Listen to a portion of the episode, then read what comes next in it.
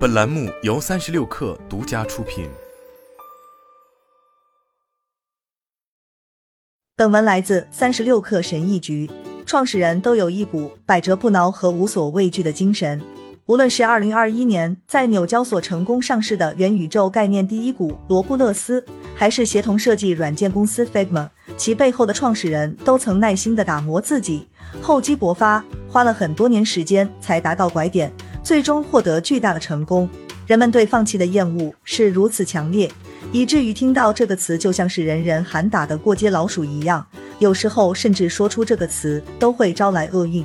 相反，我们通常会使用更柔和的委婉表达，比如转型、迭代或者转向等等。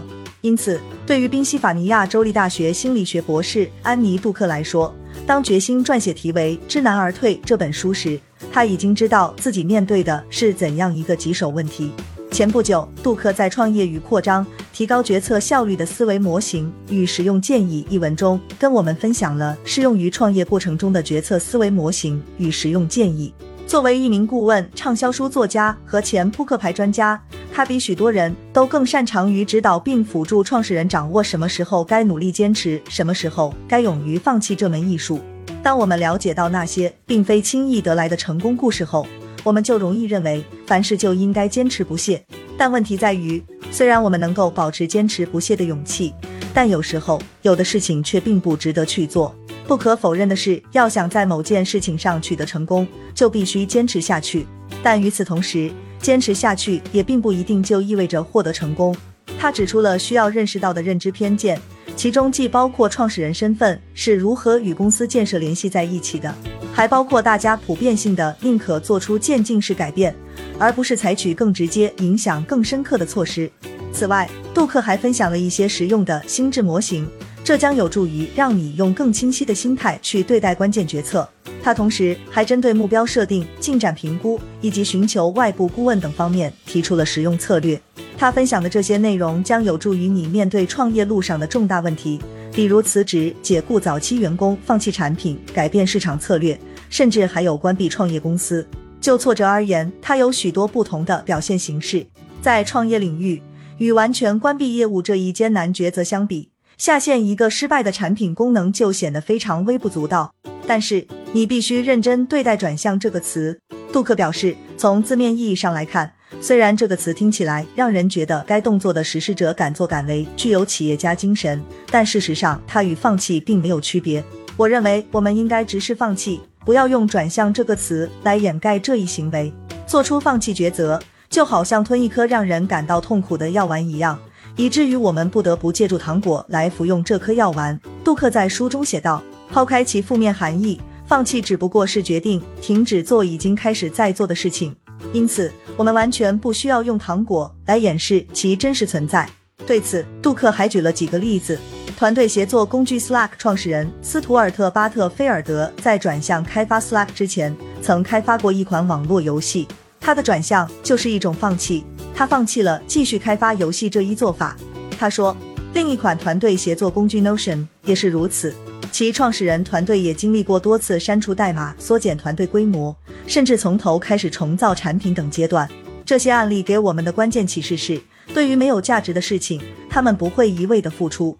在这些惊人的转向过程中，很多时候创始人都处在失败的边缘，但他们随后却得以崛起，成为成功者。其中就离不开学会放弃。然而，什么时候该努力坚持，什么时候又该勇于放弃，这似乎是困扰许多人的问题。在这种情况下，许多创始人都选择努力坚持，却不知道这完全是一个错误的选择。事实上，我们更容易处理好转向问题，毕竟这仍然代表着我们有机会实现最初的目标，打造一个成功的创业公司。即便这意味着我们必须放弃最初研发的产品。假如一家初创企业的市场推广计划无论如何都不起作用，这种情况也非常常见，该公司始终无法成功获取用户。但创始人坚信，一定是招聘出了问题。如果能招到优秀的销售人员，那么一切都可以水到渠成。从旁观者角度来看，不难发现的是，事实显然要复杂得多。对此，可能需要改变整个进入市场策略，甚至还需要彻底推翻这个产品。很多时候，外部顾问都有这样的感受：为什么他们无法清晰的看到我所看到的呢？对此，问题根源在于我们对未来自己的期望。就我们对自身的期望而言，当我们发现自己做的事情不奏效的时候，我们就会改变方向。这就是能够让我们在不确定情况下做出决策的直觉。他说，当你在思考接下来研发什么产品或者选择什么进入市场策略时，你会面对大量不确定性因素。我们无法掌握事情的方方面面。随着情况的不断发展，我们也会不断的获取新的信息。我们理所当然的认为，只要我们能获取到新的信息，当发现事情不奏效的时候，我们肯定会及时放弃，改变方向。但事实上，很多时候情况恰恰相反。当我们获取负面反馈信息时，尤其是了解到自己做的事情不奏效时，我们总是会选择继续相信自己正在做的事情。对此，杜克跟我们分享了导致我们产生这些行为的几个关键影响因素。影响因素一：沉没成本谬论。著名金融和行为经济学家理查德·塞勒最早提出了沉没成本谬论这一概念。当我们在某件事情上投入的越多，我们就越难以放弃。如果选择放弃，这就意味着我们浪费了所有的时间和精力。如果你在五十美元的时候买入一只股票，现在这只股票交易价格跌到了四十美元，你肯定不希望亏损这其中的十美元，于是继续持有这只股票。但事实上，这十美元已经损失了，它已经沉没了。相比之下，我们更应该问的问题是：还值不值得继续这么做？很多时候，创始人都在想。如果我现在放弃的话，那过去这一年半以来，我的时间，甚至包括员工和投资者的时间都浪费了。但问题是，你还想浪费接下来的时间吗？杜克补充说，从现在开始，在考虑浪费方面，要往前看，而不是往后看。影响因素二：现状偏差。一旦我们开始维持某种现状，比如明确进入市场策略后，我们就容易安于这种现状，从而让自己难以再改变方向。杜克说。如果要放弃当前的进入市场策略，转而尝试研发其他产品，我们会思考的是：如果新计划没有成功，我们就可能感到极度后悔。在开始做新的事情时，这种感受会更加强烈，因此我们更愿意做出渐进式的改变，以便在紧要关头仍然可以扭转局面。杜克说：“相比于开启新计划所带来的坏结果，我们对坚持现有计划所带来的坏结果的容忍度要高得多。”影响因素三：创始人身份。当你所做的事情不同于其他主流领域时，它就会成为你身份的一部分。这对创始人来说尤为如此，而放弃你的身份却极为困难。杜克说：“最艰难的就是放弃自己的身份认知。相比于改变自己的认知，你可能更愿意选择忽略事实，即便在证据确凿、事实无误的情况下也是如此。这种情况随着时间的推移还会愈演愈烈。”我们投入的越多，我们的身份就越会与所做的事情联系在一起，我们也越认可自己的这种身份，这也使得我们越来越难以放弃。当你在某件事情上投入六个月后，你就更有可能继续投入，甚至比六个月还长的时间。杜克说，这样下去就会形成一个自我强化的循环。在六个月后关闭公司和九年后关闭它之间有很大的区别。我们在一件事情上投入的时间越久。我们就会积累更多的认知碎片，这也使得我们更难以放弃。影响因素四：用合格或不合格来定义目标。在目标设定方面，我们可以找到许多实用的思维框架，但杜克发现，大多数框架都存在相同的问题。很多研究都证明了目标设定的好处。毋庸置疑的是，设定清晰具体的目标，有助于让你更快地实现目标。但另一方面，我们却总是会忽略其背后的缺点。二零一九年伦敦马拉松比赛中，一位女性参赛者才跑完三英里就感到腿部疼痛，跑完八英里后，她的腓骨断了。但令人意外的是，他选择继续跑下去。就这样，他断着腿跑完了这场马拉松比赛。杜克补充说：“这听起来可能有点疯狂，但就在当年的那场马拉松比赛中。”有四个人都在摔断了身体某个部位的情况下坚持跑完了整场比赛。如果上网搜索的话，你可能还会发现像这样的故事非常普遍。如果他们选择继续跑下去，其在赛后的恢复时间可能就越久，有的情况下甚至可能还会导致他们无法再跑步。一旦我们给自己设定了那条终点线，那我们的最终成绩就只有合格和不合格这两种结果。如果在跑完二十英里后退出，那就是不合格。如果跑完了二十六点二英里，那就是合格。即便跑完二十英里比不参赛要厉害很多，但从认知角度来说，相比于不参赛，跑完二十英里后退出的感受却更糟糕。如果你离珠峰只有几百米，但最终却没有登顶，那你就会认为这是不合格，而不会在乎你已经比绝大多数人都攀爬得更高这一事实。就目标而言，其问题在于，一旦设定了终点线，我们就容易用合格或不合格来评判自己。于是，我们就会竭尽全力朝着目标奋斗。在这种情况下，即便条件会不断变化，目标本身都不会发生改变。创始人会认识到这种现象，当然只会出现在还没有获得实质成功之前。如果产品上架后无人购买，并且没有找到产品市场匹配度的话，我们肯定会不断的迭代。我们会无视那些导致我们暂时没有获得成功的因素，毕竟我们已经设定了那条终点线。这就是一个合格或不合格的问题。杜克说，初创公司的优势在于，他们能以发展起来的公司无法做到的方式去不断探索。后者普遍存在创新问题，而前者则具有探索性。但我们必须认识到，设定目标这一行为实际上就会让你的企业变得越来越像发展起来的公司。这样一来，你就不会再去探索原本可以追求的其他赛道、策略和产品。对此，杜克建议给自己设定一些限制条件，除非我中途摔断腿，否则我要跑完整场马拉松。这听起来可能让人觉得没有实际意义，毕竟不难理解的是，在我们心目中，当出现伤病的时候，我们肯定会停下脚步。但事实上，一旦你开始这场比赛，你可能会咬牙坚持下去。因此，当我们在设定目标时，必须提前设定限制条件。那么，创始人在面对这些认知挑战时，到底该如何做出正确的决策？你该如何在当下及时的意识到这些挑战和情形，让自己减少一些痛苦，少走一些弯路？对此，杜克分享了以下五个帮助你做好抉择，同时又更能坦然面对放弃的策略。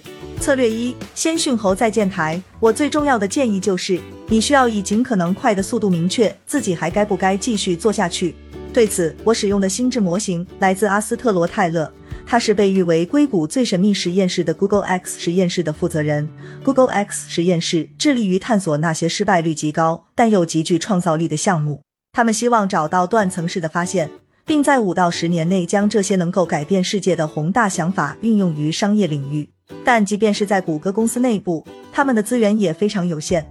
无论是什么项目，大家的时间、注意力，甚至是资金都是有限的。杜克说。因此，泰勒在面对不同项目时，最迫切的希望了解这个项目是否值得去探索。在这个过程中，他还会对比考虑其他本可以去探索的项目。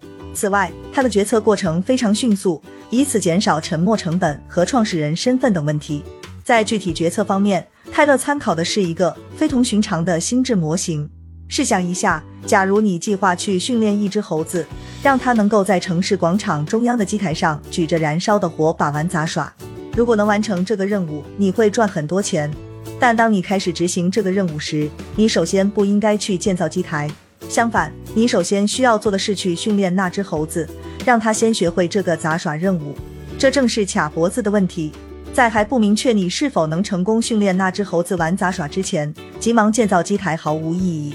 这其中存在许多未知因素。当然，你完全可以先造一个小模型，或者借助一些材质较好的纸箱来当做机台。他补充说。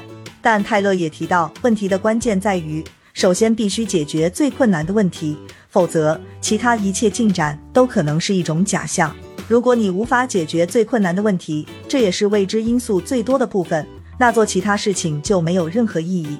如果最开始就忙于建造机台，还可能会产生另外一个问题：你为建造机台所投入的时间、精力和金钱都会开始产生沉没成本。于是，即便没有任何实质进展，你的创始人身份与你所做事情的关联度也会越来越高。这最终会导致你在意识到自己无法训练猴子玩杂耍之后，更难真正放弃。杜克说：“相反，你可能会说。”我只需要再做一件事情，我已经快成功了。至于能够轻松实现的目标，其最终都是需要解决的。但在这之前，你最好能首先解决卡脖子的问题，不然你解决的每一个能够轻松实现的目标，都会给你带来进步的假象，同时还会让你产生沉没成本。策略二：多参考基准率。对于任何独立解决问题的创始人来说，失败的概率都是极高的。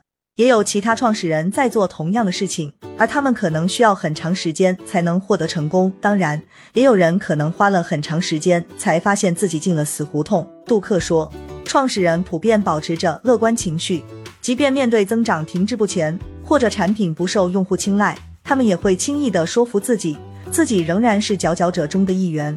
创始人只是被自我观点所束缚的一个人，因此他的建议也主要基于扩大这个认知窗口，获取更多外部视角。具体而言，其中一个技巧就是多参考基准率。对于基准率，你可以这样来理解：在你所考虑的情况下，某某事情发生的概率有多高？杜克还分享了一些具体案例。股票市场在任何特定的财务年度中，股票市场相比上一年度实现增长的频率有多高？虽然不同计算方式可能导致最后结果有所偏差，但我认为有百分之七十至百分之七十五的时间股市都是上涨的。因此，如果过去五年股市都是上涨的，这并不重要。下一年，除非有特别重大的变化之外，它应该大约有四分之三的时间是上涨的。估值，如果顶尖 SaaS 公司在过去的估值约为收入的十六至二十倍，然后突然有一年其估值变成了收入的四十至六十倍。这相比于基准率就属于一种不寻常现象，杜克说。现在这并不意味着这个估值过高，它只意味着某个因素出现了实质性的变化，比如零售公司的估值在从线下走到线上这一演变影响下，就可能出现这个结果。但是这对试图评估创业公司前景的创始人来说有什么帮助呢？人们在做预测和评估的过程中，都会借助过往相关经验，参考基准率的习惯会让你再向前迈一步。综合分析自己所掌握的信息，明确自己试图解决的问题，然后尝试提出解决这个问题的普遍方案，然后再回顾过往的个人经验。之所以要这样做，是因为我们对世界的看法总是存在认知偏见。让自己养成参考基准率这个习惯，有助于消除若干认知偏见，例如可得性偏差。举个例子。如果我让你估计在美国本土发生恐怖袭击的概率，你的回答肯定会比实际的基准率高很多。杜克说，究其原因，主要在于你很容易就能回忆起这类事件，他们经常在新闻中出现，回忆的简单程度会影响我们对发生概率的判断。因此，我们认为这些事件比实际情况更频繁。规划谬误，在试图了解完成一个项目需要花多长时间时，我们往往都会低估这一时长。因此，我们应该关注其基准率，控制错觉。我们心目中对结果的控制力比我们实际的控制力要强，这类似于赌徒谬误，即我们认为发生某件事情的可能性要比实际发生的可能性更高。如果我们想要消除这些认知偏见，从而让预测和决策更加精准，那最好的方式之一就是往高处站，向远处看。再回到估值方面，二零二一年夏季。我听到很多人都在谈论这个世界变了，他们看到有些创始人以极其疯狂的估值拿到了融资，但是除非出现了某种范式的转变，比如从沃尔玛模式到亚马逊模式的转变，否则查找公司估值的历史基准率更有助于约束我们认为发生了特别事件的那种欲望。杜克说，这并不是说没有发生过特别事件，但你至少需要证明的是，在这种情况下，基准率是不适用的。策略三：计算预期价值。如果你在权衡到底该坚持到底，还是勇于放弃，杜克建议，如果预期价值与你可以做的其他事情相比出现负值时，你就应该放弃。当开始做任何事情时，我们都可以计算出某种形式上的预期价值。从本质上讲，你可以直接通过其利弊来计算。如果利大于弊，并且两者之间存在明显差异的话，那我们的预期价值就是正值。另一方面，如果预期价值为负值，那你就应该选择放弃。我们可以将其拓展至其他领域。假设你在实现目标方面取得了一定进展，但你其实还可以做一些利明显大于弊的其他事情。这个时候，你就该转而去做那些给你带来更多好处的事情。巴特菲尔德开发游戏后，转而去研发协作软件 Notion 就是一个例子。在做游戏项目的时候，他们已经获取了许多用户。并做了大量营销推广活动。当时他们很可能在三十一个月内就能实现收支平衡，但前提是维持现有增长。巴特菲尔德意识到，做游戏可以让他们实现赚钱的目标，但这永远无法让他们成为可以实现急速增长的企业。他们的预期价值很可能是正值，但相比于巴特菲尔德自认为能实现的目标，这个价值还不够大。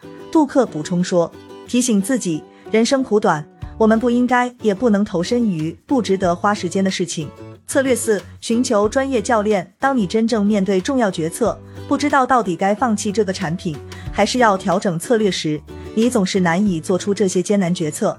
对此，你可以尝试寻求外界人士的帮助。在我的书中，我提到了硅谷著名天使投资人罗恩·康威，他也已指导并建议多位创始人勇于放弃而自以为荣。许多创始人都在他的指导下选择了放弃，最后还取得了巨大成功，这让许多人都感到惊讶。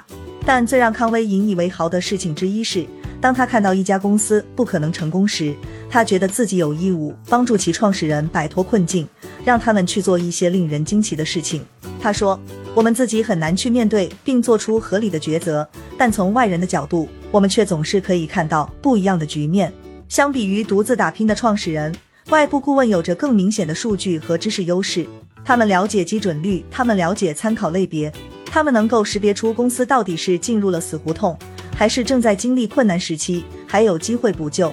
策略五：制定明确的杀手锏标准。如果你正在努力客观的评估公司的发展方向，你不妨参考以下这个方法。如果要设定接下来一个季度或两三个季度内需要达成的目标，你可以参考各种各样的基准内容。这些内容就是我所称的杀手锏标准，即达成某个项目的标准，或改变主义的标准。或减少损失的标准。如果你没有达到这些标准，即意味着你必须要选择放弃。如果公司还没有实现任何收入，这个杀手锏标准就可以围绕产品来制定。测试进展如何？招聘人才和让其他人对这个产品感兴趣的能力如何？你是否能以一种引人注目的方式讲述产品故事，从而让用户愿意为你的产品花钱？与外部顾问定期审查这些标准。将减少你说我知道我可以扭转局面，我可以调整产品文案或者重新招聘营销人员这种倾向。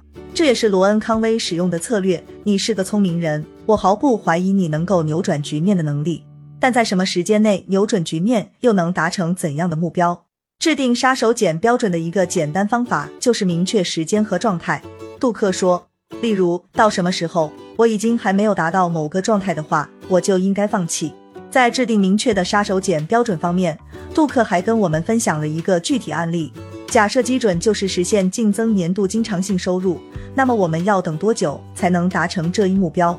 如果这是一个很长的销售周期，作为创始人，你可能就会说这需要六个月。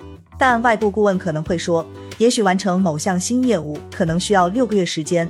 但如果新招聘的销售人员能力优秀的话，你应该很快就能看到销售漏斗顶部的变化。比方说，只需要一个月就能达成前述目标，那相应的量化数据应该是怎样的？我们会看到怎样的数字？然后你可以在一个月后再重新回顾，如果没有看到明显进展，那就需要做出重大调整。与此同时，你也应该认真思考到底要不要放弃或调整方向。严格意义上来讲，你需要设定一个紧凑的时间表，提前确定先行指标。我不想看到的结果是从现在开始起的六个月后。他们仍然没有实现净增年度经常性收入，但他们却再次告诉我说，他们只需要再稍微调整一下即可。作为创始人，你如何评估自己在放弃方面取得了进展？有哪些指标可以表明你已经认真了解并掌握了杜克的建议？事实上，还是有不少表面的信号。例如，对于力不胜任的员工，你可以更有效率地决定是否辞退对方。一旦你开始思考，也许这个人并不适合这个岗位。你可能就会坐下来跟他们沟通，明确你希望从对方身上看到的变化。过一段时间后，你就可以再根据这些先行指标来评估和判断。从更深层角度来讲，这种思维也有助于在公司层面得到应用。当你开启新项目时，你可以考虑预测相关内容，评估各项选择，并对未来可能出现的情况做出最佳猜测。你可以把这些内容写下来。这样就有助于重新审视其准确性，杜克说。你还可以写下杀手锏标准，并在团队中做出更广泛的承诺，从而让这些承诺真正的落到实处。一旦开始过后，你就会定期的重新审视这些目标。好了，本期节目就是这样，下期节目我们不见不散。